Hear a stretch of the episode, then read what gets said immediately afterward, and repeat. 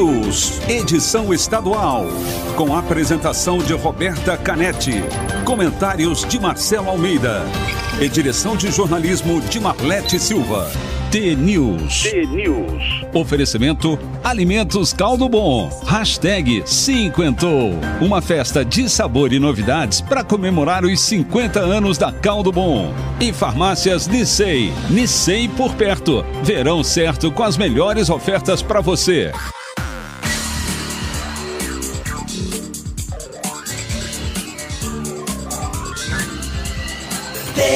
T-News.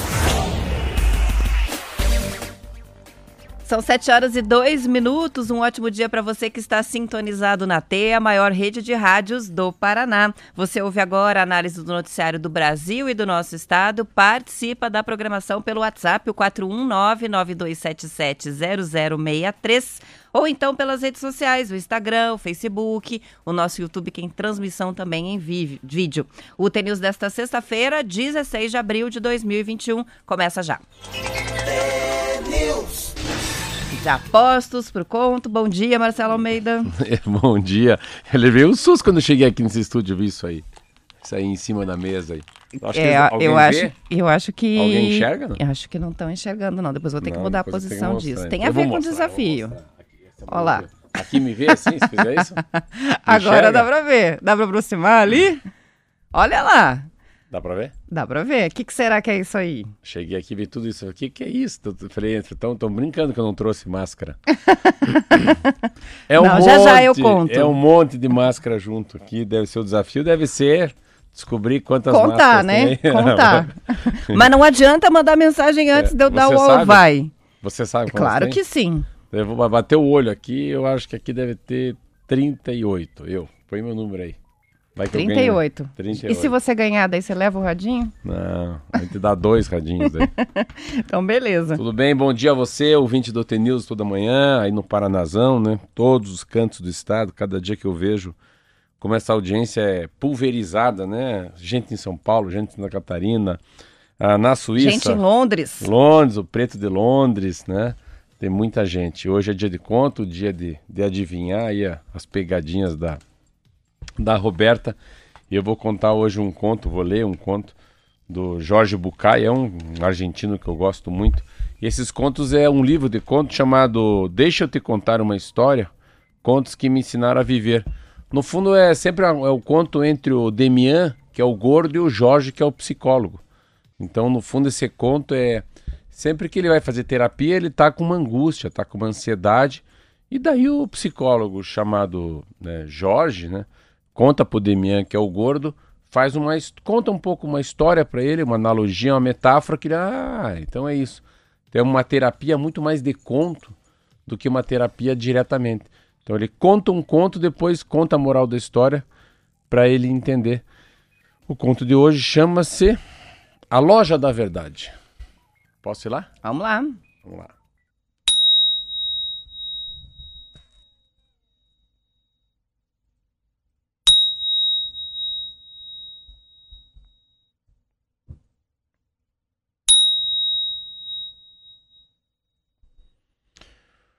O Jorge e o Demian estavam conversando, os dois dias, numa, numa certa terapia, numa manhã. Me diz uma coisa, Jorge, que é o terapeuta. Há uma ideia generalizada de que quase todas as pessoas necessitam fazer terapia. E eu sei que você não está de acordo nem acha conveniente a terapia indiscriminada. Agora me pergunto: qualquer um pode se beneficiar de um processo terapêutico? Sim, qualquer um. Na verdade, o que eu digo é que a terapia pode ser útil para qualquer indivíduo que queira melhorar. Então, por que alguém não gostaria de melhorar? Fró Antônio de Mello conta uma história maravilhosa que poderia nos ajudar a esclarecer essas dúvidas. Um homem caminhava passeando por aquelas ruas pequenas de uma cidade provinciana. Como ele não tinha pressa, parava uns minutos em cada vitrine, em cada loja, em cada praça.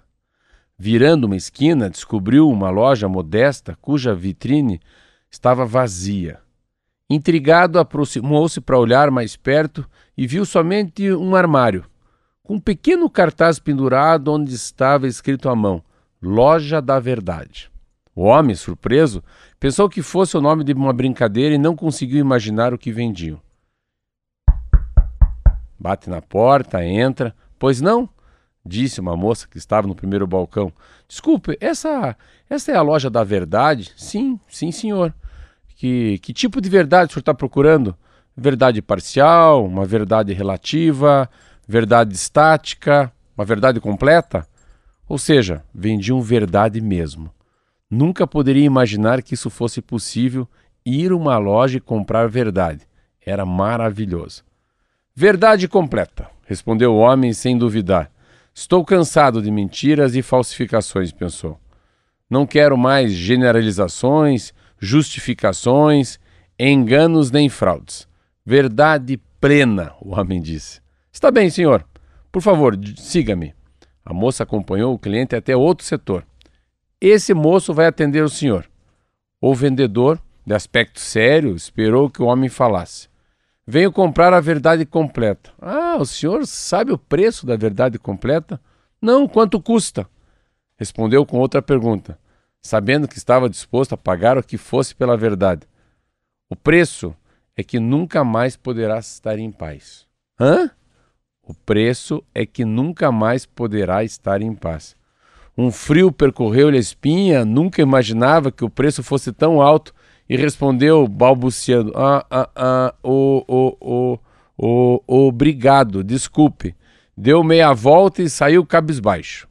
Ficou um pouco triste por descobrir que ainda não estava preparado para a verdade absoluta, por necessitar de algumas mentiras, de alguns mitos, idealizações em que se refugiar, inclusive justificações para não ter de enfrentar consigo mesmo, talvez.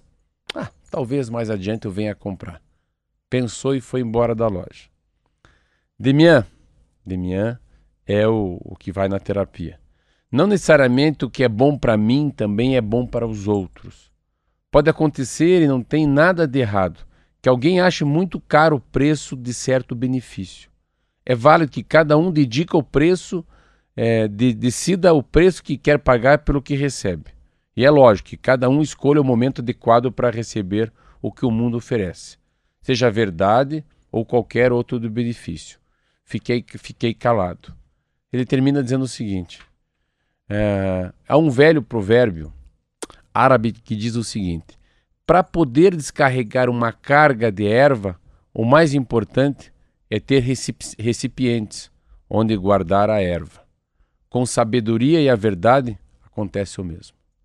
Maravilhoso. É lindo. Maravilhoso, adorei. Esse, esse é um conto que fala o seguinte: eu faço terapia. E a terapia tem muito a ver com a verdade, né? A verdade é, é você procurar em você a tua própria essência e você vai na terapia e vê que quem mente para você mesmo é você mesmo, né? Que o culpado não é outro, o culpado é você, que é muito fácil mostrar, mas é muito fácil, é muito difícil a gente querer descobrir aonde a gente está errando. E às vezes uma verdade dói muito. Na terapia que eu faço, às vezes dói. Eu falo, não, não acredito, cara, a senhora vai falar isso para mim. E fala, daqui a pouco você começa a refletir que o problema está em você e não está nos outros. E que uma verdade muito verdadeira às vezes dói e você não está preparado. Às vezes você não está com sapiência para receber ela, né? Então esse é o conto do dia. Muito bem. É, são 7 horas e 10 minutos. A gente, antes de fazer o intervalo, anuncia aqui então o desafio. E agora eu vou pegar todo mundo. eu tinha uma caixa com 50 máscaras. Hum. Olha aqui, eu vou mostrar na câmera as máscaras de novo. Isso aqui é para estimular vocês a não sair de casa sem máscara. Eu tinha uma caixa com 50 máscaras, eu tirei algumas máscaras da caixa. Quantas eu tirei? Essa é a pergunta. Só vale responder pelo WhatsApp 41992770063. A gente vai para o intervalo e na volta o resultado. Até daqui a pouco.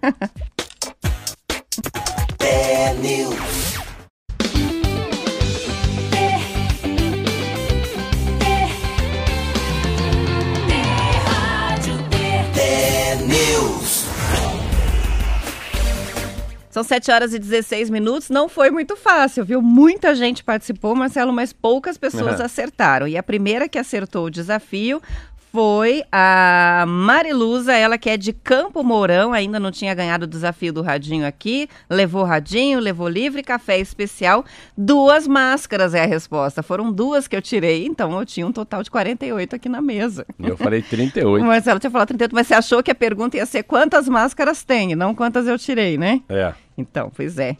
Até pegou todo mundo de surpresa, já tinha gente participando, chutando o número de mar Ah, mas vale máscaras. qualquer dos lados também, né? Então, tem muita gente, é, todos os desafios, sempre, a gente tem muita gente participando que é motorista de caminhão, de Uber, é, de Deixa táxi. Antes de falar que... nisso, eu deixa eu falar o que eu acho que é interessante, mandaram para mim, depois eu conto, que é o seguinte, a verdade, a verdade dói, a dúvida, a dúvida corrói e a mentira destrói. Ah, esse complementa o nosso conto do dia. Lindo, né? Muito lindo. Então vamos para a CNH? Então, não, na verdade, não é isso a CNH ainda. Eu, o que eu quero dizer é que, é como a gente não consegue contemplar essas pessoas com os desafios que são assim, de ter que assistir no YouTube, de ter que responder na hora no WhatsApp, porque essas pessoas estão na direção ouvindo a gente, né? Então, o próximo desafio, ele vai ser só para motoristas, que tal? Boa, boa. Vai ser assim o desafio, então. Já tá- vou lançar ele agora. Então, quem está nos ouvindo, preste atenção. Vocês vão ter tempo para participar, justamente para favorecer quem não pode participar desses desafios que são feitos ao vivo. É, até a quinta-feira podem mandar suas fotos. O que, que eu quero? Foto de vocês. Ah, que mostre vocês eh, na sua atividade, né? Ou na estrada, ou a foto do painel do Uber, ou eh, dirigindo, ou de vocês mesmos do lado do carro, do caminhão. Inventem aí uma foto criativa, uma foto legal que mostre vocês em atividade e junto com a foto manda uma mensagem contando quem é você, eh, qual é a sua atividade, motorista de táxi, motorista de Uber e por que que você fica sintonizado na T enquanto está no seu trajeto. É fácil, né? O que, que vai acontecer com as fotos? A gente vai postar todas as fotos é, no nosso, nas nossas redes sociais, no Facebook, criando uma galeria. E aí a foto mais curtida leva o radinho, o café especial e também o livro. Beleza, Ok? boa. Então, fotos enviadas pra gente pelo nosso principal canal, que é o 992770063, o WhatsApp, foto, textinho rápido, só contando um pouquinho sobre vocês, e daí convidar o pessoal para curtir o post no Facebook. O resultado não vai sair semana que vem, mas na outra, porque a gente depois vai dar o tempo das pessoas curtirem, tá? Mas está lançado o desafio exclusivo para motoristas do TNews, a nossa homenagem aí a essa audiência que a gente tem tão legal, a tão gente vai calorosa, carona, né? né? A gente pega assim o, o rabo do cometa, que é o programa do Nego, né? E indo no embalo, agora vamos falar do toxicológico, porque a gente recebeu muitas mensagens também sobre as questões de mudança no Código de Trânsito Brasileiro. E entre essas perguntas que a gente recebeu, muitas com relação ao exame toxicológico, que é periódico para categorias C, D e E.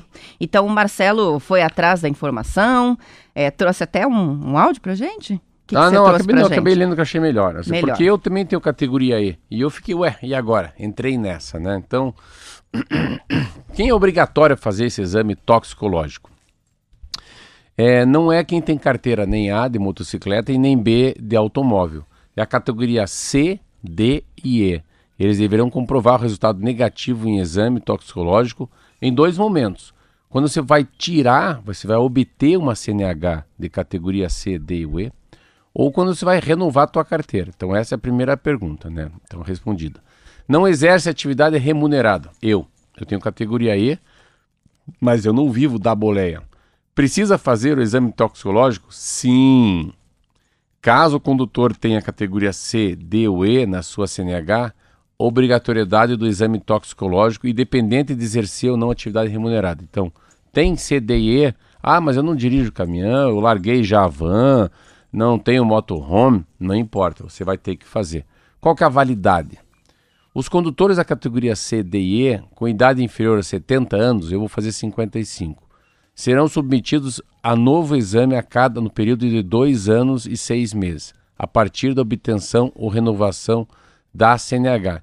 Então, durante 10 anos, você tem que fazer três vezes. Faz com dois anos e meio, faz com cinco anos, faz com sete e meio e faz depois, obviamente, quando for renovar a carteira. Então, é, sim, para baixo de 70 anos, você tem que fazer a cada dois anos e seis meses. Ou seja, o condutor que tiver validade de 10 anos na CNH terá que fazer três exames toxicológicos nesse período. Boa resposta. Qual que será a penalidade? para quem tiver com exame toxicológico vencido, conduzir o veículo para o qual seja exigida habilitação C e DE sem realizar o exame, previsto no parágrafo 2 do artigo 148, após 30 dias. Ah, então é o seguinte: é, ele, ele, é, ele, só, ele, só, ele só vale é, se tem mais 30 dias depois que vence ainda para continuar andando sem o toxicológico. Melhor responder assim que é mais fácil. Quem for pego, ser, em que momento que você pode ser pego, né?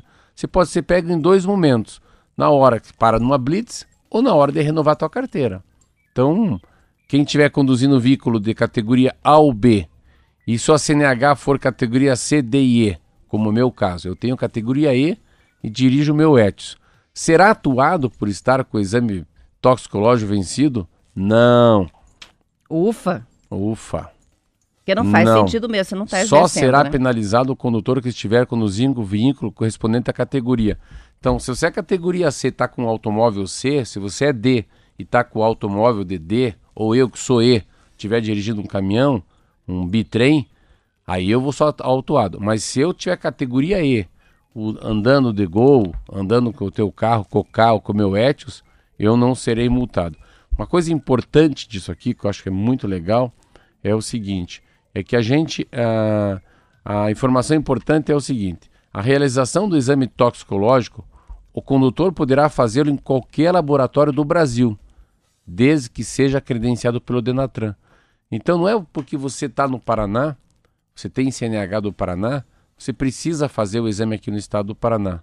Muita gente não sabe disso, Roberto. Então pensa que só pode fazê-lo no próprio estado que tem CNH.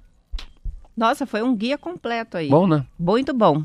E assim, se ficou dúvida, gente, Detran é, recebeu tantas perguntas também sobre o exame toxicológico que fez um e-book só para responder as perguntas do exame específico. A gente está com o arquivo, o Marcelo mandou o arquivo aqui para mim. E quem quiser esse arquivo, a gente manda mensagem aqui no WhatsApp que a gente envia o PDF para tirar todas as dúvidas com relação a esse exame. Tá feita aí, promessa feita e cumprida no TNews. E agora a gente fala das vacinas, porque a Secretaria de Estado da Saúde recebeu ontem um carregamento 368 mil doses da vacina contra a Covid, são 142.800 doses da Coronavac e 225 mil da Fiocruz. Hoje, as vacinas devem ser levadas às regionais de saúde de todo o Paraná e, com este novo lote, o Estado retoma a vacinação que estava parada em várias cidades. Na fase atual da campanha no Estado, ocorre a vacinação das pessoas na faixa dos 60 anos, trabalhadores de saúde e também forças de segurança, incluindo as Forças Armadas. No caso de Curitiba, vão ser vacinadas hoje as pessoas com 66 anos completos, nascidas entre 1 de julho e 31 de dezembro, e amanhã, sábado, as pessoas com 65 anos completos.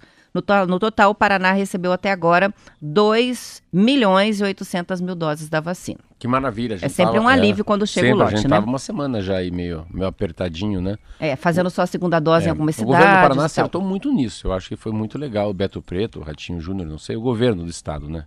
É, em dar uma seguradinha também na vacinação por faixa etária e segurar um pouco mais, fazer um, né, como fosse um depósito, um contingenciamento das vacinas para a segunda dose. Foi muito assertivo. Tanto que é verdade que eu falei com algumas pessoas que foram fazer a segunda dose, nossa, isso que não tinha nem fila, porque não tinha paralelamento aqui a tomar a primeira dose. Então a vacinação ficou só na segunda dose. São 7 horas e 25 minutos. Tem bastante gente já participando aqui com relação ao exame toxicológico. Algumas duas que ficaram com relação, por exemplo, a valor de multa, tudo. Depois da, só para não ficarem ansiosos, vão receber o PDF, que veio assim 200 mensagens. Mas é depois do programa, a nossa produção, a Marcela vai mandar para cada um PDF, quem pede link de conto, quem pede link de YouTube, vai chegar tudo lá. Agora vamos falar sobre a questão da condenação do Lula para fechar, porque por 8 a 3, ontem o Supremo Tribunal Federal decidiu derrubar as condenações impostas pela Operação Lava Jato ao ex-presidente e com isso Lula volta a ser elegível mesmo e apto para disputar as próximas eleições presidenciais, o que muda bastante o jogo, né?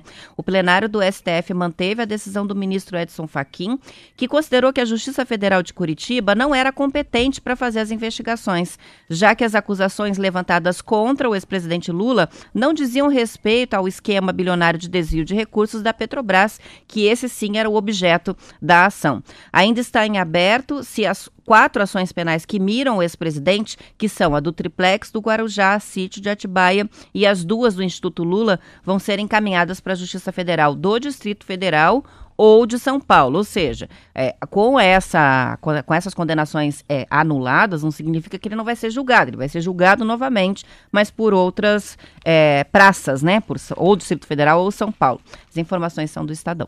É, essa é uma matéria que é, o Faquin já tinha dado declarado né, a incompetência aqui para o Paraná discutir esses assuntos e não teve a relação direta de corrupção com as empreiteiras. Mas é muda muita coisa no Brasil, né? Eu, eu sempre achava que, que ia ter uma eleição que a gente fala terços, né? Geralmente essas, a democracia tem disso. Tem alguém muito da direita, alguém da esquerda e alguém que vem no meio, um passo para frente, que eu falo, que é um livro que eu li do Noberto, Bobbio, um italiano, um, um, homem muito, era um homem muito inteligente que falava eu sobre política. Eu li muitos na faculdade de Direito. Viu? Noberto Bobbio. É. Ele falava isso, que precisa ter gente da direita, gente da esquerda, mas gente assim que esteja no, na, no meio, um metro para frente, o que, que é isso? A pessoa que tem que tem a, a capacidade de entender o que, que é algodão entre os cristais, a capacidade de, de amortecedor, uma capacidade de entender que às vezes ser da esquerda ou ser da direita, né, o radicalismo não ajuda muito a democracia. E eu imaginava que a próxima eleição do ano que vem uh, poderia ser uma eleição que aparecesse um candidato diferente. Eu pensava muito no, no próprio Sérgio Moro, mas já acho que não dá porque tem um radicalismo, porque muita gente ah, já vê que não, não foi tão bem feito o Lava Jato, que em alguns momentos ele passou um pouquinho no sinal fechado. Muita gente, eu vi muito o Luciano Huck, e interessante, ele é com uma história como um, história do pai, história da mãe, história dele, assim, é um cara muito ponderado. Claro que muita gente tem restrição, ou tem conceito, preconceito, contra o Caldeirão do Hulk e a Rede Globo, né? E daí você vê como aqueles mais, mais, mais, mais velhos ou um pouco conhecidos não pegaram, né? O Álvaro Dias não deu certo para presidente, o Henrique Meirelles, né? O Ciro Gomes também não deu, Marina Silva. Esses nomes mais batidos também não empolgaram e deu a eleição para o Bolsonaro. O chato disso tudo, que eu acho que a democracia perde muito. Não estou dizendo que o que foi feito com o Lula é certo ou errado, mas é uma eleição polarizada, né? É uma eleição que a gente vai falar dos vícios e das virtudes. Ninguém vai falar de educação, ninguém vai falar de saúde, ninguém vai falar de desemprego, ninguém vai falar de, do novo Brasil depois da Covid. Nada de discutir propostas. Não, não. Então, é vai um ser pro... uma campanha. É um programa. Como é que você é, fala mesmo? Pau? Pau, cacete, cacete polícia. polícia. É, é, igual aqui, ó. Eu tô de verde, ela tá de vermelho. Aqui é como se fosse um atletiba. Infelizmente, mas tá aí. A eleição então hoje é a primeira vez que eu posso dizer que eu vi, que eu li, e 16 de abril. É, acho que a eleição tem como candidato mesmo Luiz Inácio Lula da Silva em 2022.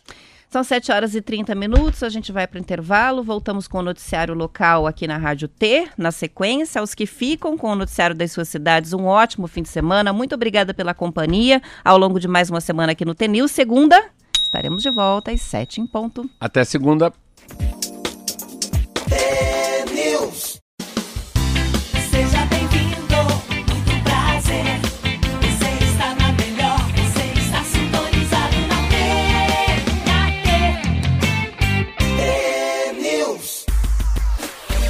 Sete horas e 34 minutos. O primeiro lote com 2 milhões e 300 mil medicamentos para intubação importados por um grupo de empresas para doação ao Ministério da Saúde chegou ontem ao Brasil. O lote faz parte de um total de 3,4 milhões de medicamentos deste tipo que foram comprados pelo grupo de empresas formados por Endi, Itaú Unibanco, Clabin, Petrobras, Raizen, TAG e Vale.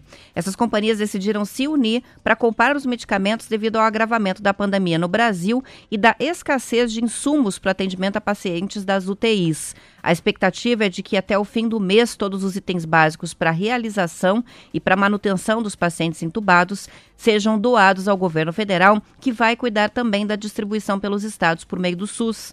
A quantidade comprada pelas empresas é suficiente para a gestão de 500 leitos de UTI pelo período de um mês e meio.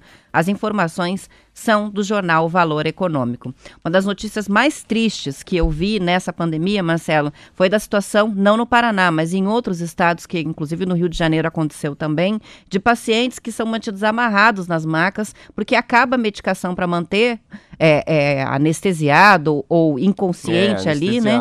E aí a pessoa fica entubada e fica passando aquele desconforto por falta do medicamento, do kit né, de intubação e do medicamento para depois. Então é um alívio essa mobilização e a chegada dos medicamentos. Tem uma coisa interessante nessa, nessa, nessa, nessa na mão, né, nessa teoria da captura, quando a iniciativa privada vai para cima, porque a inoperância do governo federal é tão grande, é, é tanta gente morrendo, né? falava em 100 mil, está em 350 mil, e você começa a perceber a falta de insumo né, na cadeia do, dos insumos, desde a falta de UTI, como daí muita uh, falta de enfermaria, falta do respirador, daí falta do insumo que faz a anestesia para você ser intubado e ser desintubado, enfim.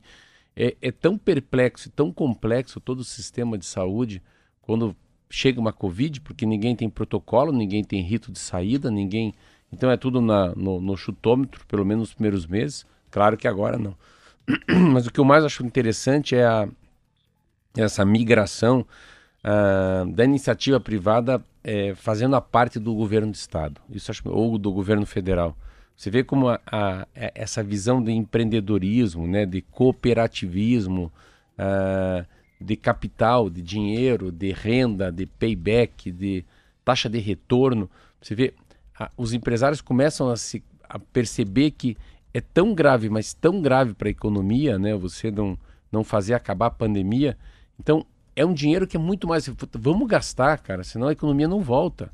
E a gente vai continuar perdendo, perdendo, perdendo. Então, a, essa é a sensação. O que, que tem que fazer para acabar a pandemia? De que maneira que uma empresa muito grande como a Clabin pode ajudar, mas não para aparecer na Globo, mas para de fato salvar gente e salvando gente, a gente tem mais espaço na UTI, tem mais espaço na enfermaria, tem mais espaço na, na, nas clínicas particulares. E isso é um troço muito legal. Se você pegar os jornais de ontem para hoje, eu não sei se é um, um, vento, não sei se é a mão de Deus, não sei o que, que é, mas você começa a ver as matérias que tem já em relação à pandemia. Então, tem uma percepção puxada pelos Estados Unidos e pela Inglaterra que a vacinação em massa vem funcionando muito bem e não vai ser diferente aqui para o Brasil. Uh, o que mais eu achei, eu acho interessante, que agora também já tem um, uma pá de calma no assunto, e que isso divide as pessoas e me impressiona muito, mas claro, a gente tem que aceitar né, a cabeça de cada um. Essa insistência de alguns lugares no mundo, aqui no Brasil, de fazer com a iniciativa privada compre vacinas para os seus entes queridos. Isso é um troço que me choca. Há uma lei, né, um projeto de lei que foi aprovado, acho que na Câmara, no Senado foi barrado. Já tem posicionamento do Supremo Tribunal Federal em relação à universalização né, da, das, das vacinas, como fosse o SUS. Não tem gênero, não tem cor, não tem idade, não tem a, a condição social nem econômica. Então, é, esse lado é uma coisa que está me perturbando. Muita gente imaginando que poderia comprar vacina diretamente, né? da, das grandes farmacêuticas, mas graças a Deus parece que tem uma, uma linha de conduta, como fosse uma linha de ética, de comportamento entre as pessoas, que isso não, não vingou no mundo. Então, quem tem dinheiro, não é o dinheiro que importa nesse momento. Né? O que importa nesse momento é a comorbidade, é faixa etária, prioridade para os minoritários e para os desassistidos. Acho muito legal isso. São 7 horas e 39 minutos e a Organização Mundial da Saúde fez um apelo essa semana, Marcelo, pelo fim da venda de animais silvestres vivos em mercados de comida. De acordo com a organização, a medida previne o surgimento e a propagação de doenças. Os animais, em especial os selvagens, são a origem de mais de 70% das doenças infecciosas emergentes em humanos, muitas causadas por vírus novos. O anúncio foi estimulado pelo estudo que está buscando a origem do novo coronavírus. Após a visita de especialistas à cidade de Wuhan, na China, foi divulgado que os locais que comercializam animais vivos e mortos no mesmo espaço foram o foco provável da pandemia. Além de acabar com as vendas de animais vivos em mercados, a OMS apela por melhores regras de higiene e saneamento nos mercados tradicionais. No caso do Brasil, onde a venda de animais silvestres em mercados se tornou mais rara nos últimos anos, o risco também existe. É que ainda há muito comércio de animais silvestres, especialmente aves, além do consumo de animais silvestres que são caçados legalmente, como pacas e capivaras. Paca, É a gente capivara. falando, o sujo falando mal lavado, né? Quando É. a gente reclama dos chineses, a É. gente tem que lembrar que aqui também tem um É, aqui pouco, assim né? é diferente, né? Paca, capivara, tatu. Ah, é muito comum você ver numa feira as pessoas vendendo. Cobra. Co- Ah, não, mais ou menos. Tartaruga no Brasil. Se come tartaruga? Tartaruga, sim. É, não, não, eu fui pro Acre, sim, é verdade. Mas eu, eu, eu fui em poucas feiras que eu vi isso, assim, vendendo, assim, né? Com aqueles sharks, né, pendurados, assim. Na China é brincadeira. Eu vi um filme pelo amor de Deus, não quero nem lembrar. Na China é um problema cultural. Isso para eles é uma coisa cultural. Veja algum filme na China, os mercadões, mercado municipal na China, como é que as pessoas ficam vendo e o número de bicho que tem. Todos bicho, cachorro, gato, rato, meu Deus do céu. Então é muito diferente. Mas no Brasil há uma coisa que é muito normal. Você vê comprar a galinha, né? A galinha viva e quem mata é a avó, né? Então é, a venda de animais vivos é muito comum no Brasil. Animais silvestres, claro que não. O Brasil não tem essa. Não é uma coisa cultural ficar comprando animais silvestres para comer em casa. Então, quando tem os animais silvestres, pelo menos no Paraná, eu posso dizer, eu conheço 360 cidades do Paraná, das 399, e eu nunca vi assim um assim uma coisa que é para os meus olhos, meu Deus, vocês comem isso, né? Eu sei que assim, nossa, é coração de boi, eu já fico meio, ai meu Deus, tem que comer mesmo. Ai, tem bucho, ah, dobradinha. Você não é muito dos miúdos, É, né? rabanada, rabanada, rabada. Rabanada ou rabada? A rabanada é a que é feita com pão, né? É, é- rabada. é a rabada. Rabada, com o rabo do bicho. Ah, Ai, meu Deus, que medo. Então, isso pra mim já é, eu já fico com cara de, do- dos chineses lá, né? Comendo rã, gafanhoto, é, Morcego. morcego. Sopa de morcego. Morcego, é. Então, é meio legal, mas você vê como é que é uma. Mas é uma coisa mundial, né, Roberta? É a Organização Mundial da Saúde falando. Só que isso env- envolve, às vezes, uma cultura milenar, né? Então, a gente tá falando num estado igual o Brasil. O Luca, que é meu filho que joga tênis, às vezes viaja, e vai pra Tunísia, e vai pro Egito, e vai pra. Meu Deus do céu. Ele mandou para mim umas fotos, como é que as pessoas andam, assim. Então, tem um caminhão dentro do caminhão. Ele manda relatos, né? É. Eu já presenciei, ele manda áudios com relatos É. muito legais do que ele tá pô, vendo. Os caras de camelo, tem, um- tem um caminhão, tem um camelo, em cima do camelo tem um guri, sofá, geladeira, figura, cachorro, Lucas. a sogra, todo mundo na, na mudança e um camelo em cima de uma, de uma caminhonete. Então, cada um tem sua cultura. Você vê eh, a história de Meca, né? Eu tava vendo um dia que eu fui visitar um matadouro na cidade de Rolândia. Imaginar que a, a tanta, cada tantas horas os, os funcionários têm que né, eh, fazer essa oração, mas direcionados para Meca. Então aqui em, né, no Paraná, numa empresa brasileira, mas que tem a religião. Você pega os, os jarridistas, né? Os, a, história do islamismo na França, todos os atentados, né? Jihad 1, Jihad 2. Então, quando envolve é, costume, cultura gastronômica e religiosa, o buraco é um pouco mais embaixo. Mas eu acho legal que começa a ter a... Você começa a ter muito adepto, eu acho, da Organização Mundial da Saúde, porque descobriram que a Covid começou num mercado dessa cidade chinesa. São 7 horas e 44 minutos. A gente tem participações fofas chegando aqui, Marcelo. Tem o Marcelo, que está Ah, isso mandando, é, mandando uma mensagem dizendo, ele está pedindo para você o seguinte, você mandar um abraço para a esposa dele, a Isabel, que está ouvindo com a filhota na barriga com sete meses de gestação. aí, E então- daí já estamos ensinando a ouvir o T-News. Já tá ouvindo, né? Então, eu Então, já um mando abraço uma- forte ao Marcelo, um abraço para É, a você, Isabel. Isabel, né? Que legal. E a gente, eu já presenciei alguns ouvintes aqui é, que mandaram, a, a gente acompanha, né? Fotos do bebezinho quando nasceu, aí vai crescendo e manda. Hoje mesmo chegou algumas aqui. a Ai, gente tem uma é. audiência de berçário aqui. Que de alguma Isso. maneira, é, de que alguma maneira a nossa voz também seja, né, uma- um lado positivo da gestação. É isso aí. Vamos falar rapidamente de futebol, porque faz dias que a gente não fala nada, A gente né? tava preso, né? Todo mundo parado, mas a prefeitura voltou a autorizar a realização dos jogos na capital. E os três clubes daqui de Curitiba vão jogar nos próprios estádios pela primeira vez no Campeonato Paranaense deste ano.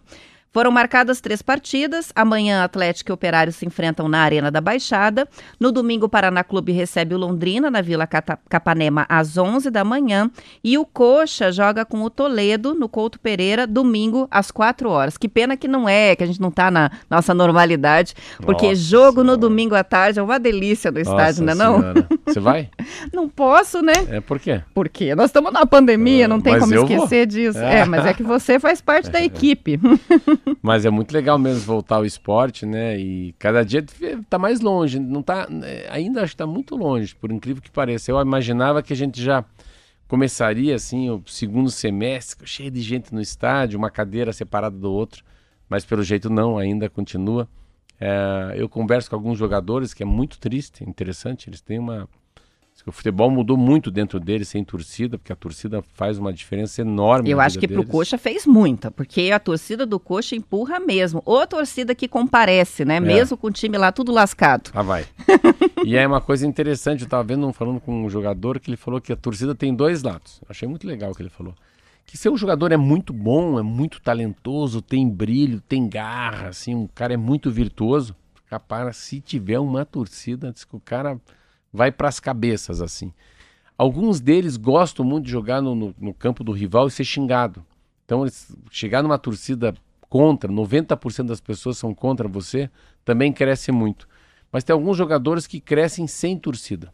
A torcida para alguns jogadores acaba trazendo uma sensação, não é como no treino. Treina muito bem e joga mais ou menos. E tem jogadores que treinam mais ou menos, mas quando entram num caldeirão, quando entram no Couto Pereira ou na arena, Daí ele se sobressai. É isso aí. Vai sem torcida mesmo, mas é ter jogo. Segunda-feira a gente vai estar tá falando dos resultados. Tomara que o Coxa Vamos ganhe. Vamos lá, resultado aí eu acho que vai dar. Eu acho que Operário e Atlético empata. Operário é um time dificílimo, jogamos duas vezes, perdemos uma e ganhamos outra. Operário tá forte, eu passando que, na Copa eu do Brasil. Que Paraná e Londrina, eu não queria, mas acho que Londrina 1 a 0 então um empate, um, a vitória do Londrina, e uma vitória do Curitiba. Como Vamos é ver é? segunda-feira? Vamos ver segunda-feira. Empate, empate Atlético, Operário e. Operário. Tá. Paraná perde para Londrina e o Curitiba ganha do Toledo. Situação do Paraná Clube muito complicada, né? Ontem estava vendo a notícia sobre a situação do campo deles, que está tão ruim, que está precisando de manutenção, que estão fazendo um apelo aí para ajudas externas por causa da, do, do, do, do campo, né? Eu Paraná vi uma Clube. outra coisa ontem do Paraná, engraçado. Esses dias um senhor falou comigo, pô, por que vocês não compram o Paraná? Assim, tipo... Não pegam uns três, quatro empresários e compram o Paraná. Não pode porque é um clube. Mas a, o que eu vi ontem, que eu fiquei bem assim. O Paraná pode ser que ele feche as portas por dois anos. O Paraná está numa situação que pode ser que ele pegue, desligue a luz, feche as portas, guarda ali embaixo da pedra a, a chave do cadeado e daqui dois anos abre de volta. É, então... É, olha, eles estão fazendo campanha interna para conseguir caminhão de areia e adubo para poder manter o centro de treinamento que está todo detonado e eles não têm o dinheiro para poder arrumar. É uma foto que viralizou, que mostra a grama alta, o campo todo esburacado e aí essa campanha interna para tentar resolver o problema. Mas como é que faz? No fica... CT e no estádio. Não, você fica imaginando competir com um jogador que está com salário em dia, está treinando, a grama é baixa, a chuteira está limpa, ah, os nutrientes que ele, que ele comeu estão certo, tá, tá tinindo. é muito problemas extra-campo, né? Que os jogadores do Paraná vão ter. São 7 horas e 49 minutos. Vamos para intervalo. Já voltamos com o último bloco do T-News.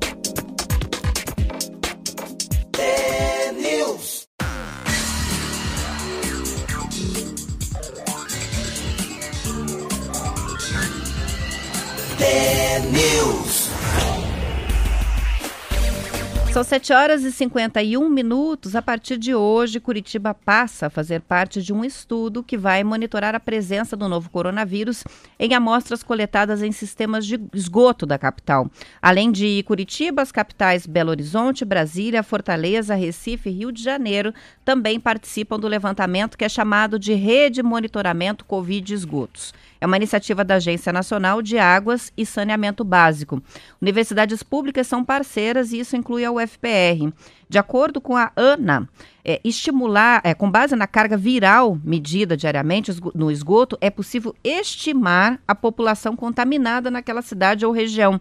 A agência pretende identificar a ocorrência dos vírus nas diferentes regiões analisadas para entender a prevalência dinâmica de circulação, principalmente, lógico, do novo coronavírus. Entre os pontos escolhidos para o estudo para fazer a coleta das amostras estão estações de tratamento de esgoto, locais com grande circulação de pessoas e regiões com elevados índices de vulnerabilidade social e de saúde. Os resultados vão sendo divulgados em boletins mensais e quinzenais e ajudam, por exemplo, a traçar estratégias né, de isolamento ou de algumas medidas que possam melhorar a situação daquele bairro ou daquela região. A reportagem é da Gazeta do Povo. A matéria é muito legal porque você vê, Roberta, como é, a, o que, que a pandemia traz para nós. Traz um, um, novo modelo de comportamento, você vê. A, quando vocês falam da história da carga viral pelo esgoto, obrigatoriamente vai também acelerar o número de casas com água potável e com esgoto tratado daqui para frente. Fique imaginando o que vai acontecer no norte e no nordeste. Aqui no Paraná nem tanto, porque o estado do Paraná tem uma cobertura de, acima de 95% para água tratada e de esgoto, né, com estação de tratamento de esgoto, parece que os números são muito grandes. É uma, acho que é o estado, só perde para São Paulo, mas é o primeiro, o segundo, o terceiro estado que mais tem uh, tratamento de esgoto pela Sanepar. Mas se vê como é, que quanta coisa, quanto que freio de arrumação que é a pandemia, quando você vai para essas políticas estaduais, políticas nacionais e municipais ligada à conectividade, ligado a, a, a tratamento de esgoto, a, tra, ligada ao tratamento de água.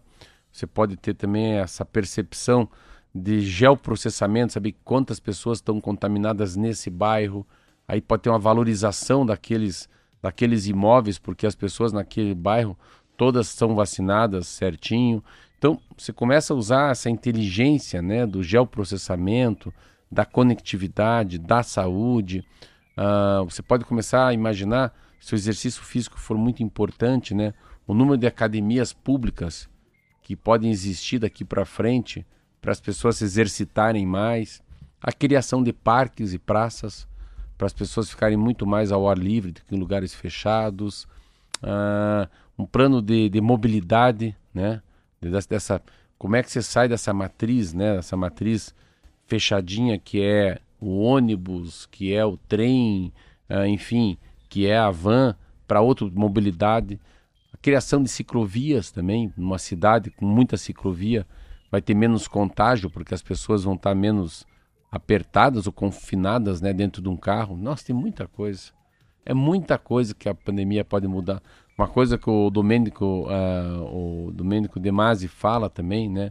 Dessa, ele sempre falou da história da você acabar fazendo uma, uma agenda de entrada e de saída por setores e serviços de uma cidade diferenciado. Então não começa todo mundo às oito da manhã. Não abre as padarias às sete e meia todo mundo. Mais escalonado, né? Escalonado, queria lembrar essa palavra. Então, você vê quanta coisa diferente que a gente traz daqui para frente. Eu tava ontem pensando sempre na máscara, assim, né? Pô, eu saí esse dia sem máscara, meu Deus do céu. Eu desci o elevador no apartamento sem máscara, Parece meu tá pelado. Pelado. meu Deus, Essa e a é máscara? A sensação. É que você esqueceu as calças, né? Se alguém me vê sem máscara, né? E então assim, tem, tem, a gente tem que tirar, vai ter muita coisa que eu acho que o cidadão, nós como cidadão, a gente vai ficar mais civilizado. E tem mais do que isso. Sabe, a gente, a pandemia traz uma coisa muito clara para mim, que a gente não, não depende só da gente. Cara, fica imaginando um café da manhã, né? Quantas pessoas acordam cedo para fazer meu café da manhã, o seu café da manhã? Porque assim, um cara que foi lá e colheu o café, o outro foi lá e secou o café, o outro foi lá e, e, e, e torrou o café, o outro foi lá e moeu o café, aí trans, transporta até a prestinaria, aí tem a moça que é barista, que se ela não vier não faz café, mas daí também não pode esquecer de ligar a máquina, o cara da manutenção da máquina, e o pão? Ixi, o pão. O pão tem que pegar o trigo, o cara fez o fermento, o painho tem que sair de manhã de casa, o sítio cercado, tem que chegar, tem que ter o gerador de energia tá ligado, e, a, e o mamão, papaya. Não importa, você vê, a pandemia tinha que trazer isso pra gente. Não importa o tamanho que você é. Se você é o CEO de uma empresa, ou se você é a moça da faxina. Todo mundo passa a ser muito importante, principalmente com essa visão que a gente depende do outro, né? para ter um mundo melhor. Isso aí. E a TIM anunciou que vai reforçar a cobertura no Paraná, vai focar principalmente nas estradas e no interior do estado. São, vão ser 2.800 quilômetros de rodovias e 355 distritos e vilas que vão passar a contar com o sinal da operadora. A rede também vai ser levada a oito resorts instalados em área rural. Segundo o diretor institucional da TIM Brasil, Leandro Guerra, o agronegócio é um dos principais pilares de investimento da empresa no país. Vão ser 63 novas antenas de 4G que vão ser instaladas em estradas do Paraná. Os trechos priorizados pela operadora são os que interligam Curitiba, Ponta Grossa, Guarapuava, Cascavel, Foz, Campo Mourão, Maringá, Paranavaí, Londrina e Paranaguá, além do trecho estadual entre Alexandra e Matinhos. Parte das antenas instaladas no interior usam um novo modelo com conexão via satélite e alimentação elétrica por energia solar através de painéis, painéis fotovoltaicos e baterias de lítio. Isso faz com que a estação seja autônoma sem depender de outras instalações elétricas, facilitando o funcionamento em lugares remotos, né, de difícil acesso. Vão ser instaladas estações desse tipo em Palmeira, Prudentópolis, Diamante do Sul e Shoppingzinho. Muito legal. Numa cajadada pegou dois coelhos, hein? É, é para viagem, mas é para trabalho. Isso aí é. Porque quando você fala nas estradas, você está falando em todas as estradas que tem conexão direto com Paranaguá. Então é toda a soja, o milho, todo o agronegócio vindo para Curitiba, Curitiba até Paranaguá, se percebe bem isso. Quando você fala Alexandra Matinhos, já pensei no litoral na temporada. Sim. Para a pessoa não ficar desconectada durante a estrada. Eu nem sabia que ali o sinal era tão ruim. Eu não sabia que tinha problema, por exemplo, com o sinal da TIM ali naquele trecho, né? É, e, é a Alexandra Matinhos, e tem. É, e não... os resorts também chamam atenção, né? Não é só, além das estradas, além do, do agronegócio, das vilas, dos distritos, também abastecendo alguns resorts que, pela localização, área rural, não tem a internet da, da TIM. Por exemplo, olha só, o, o Plaza Capivari Eco Resort, em Campina Grande do Sul, que é bem conhecido, né? A, a Guativa Golf Aquativa, Resort. certeza. Não tem. O Hard Rock Ilha do Sol, que está sendo construído, também vai ser maio. contemplado. É. Então, são vários parques e resorts que vão ser contemplados aí nesse pacote da TIM. Belíssima notícia. Muito bem, e com ela a gente termina o tênis de hoje. Por quê? Porque já são 7 horas e 59 minutos. Se cuida, sábado, domingo, final de semana. Se beber, não dirija. Se dirigir, não beba. Marquinho, segunda-feira, às 7 horas da manhã, aqui na Rádio T. Eu, Roberta Canete, ao Todo mundo vivo, aqui. no 104.9. Ótimo fim de semana. Até segunda. Tchau.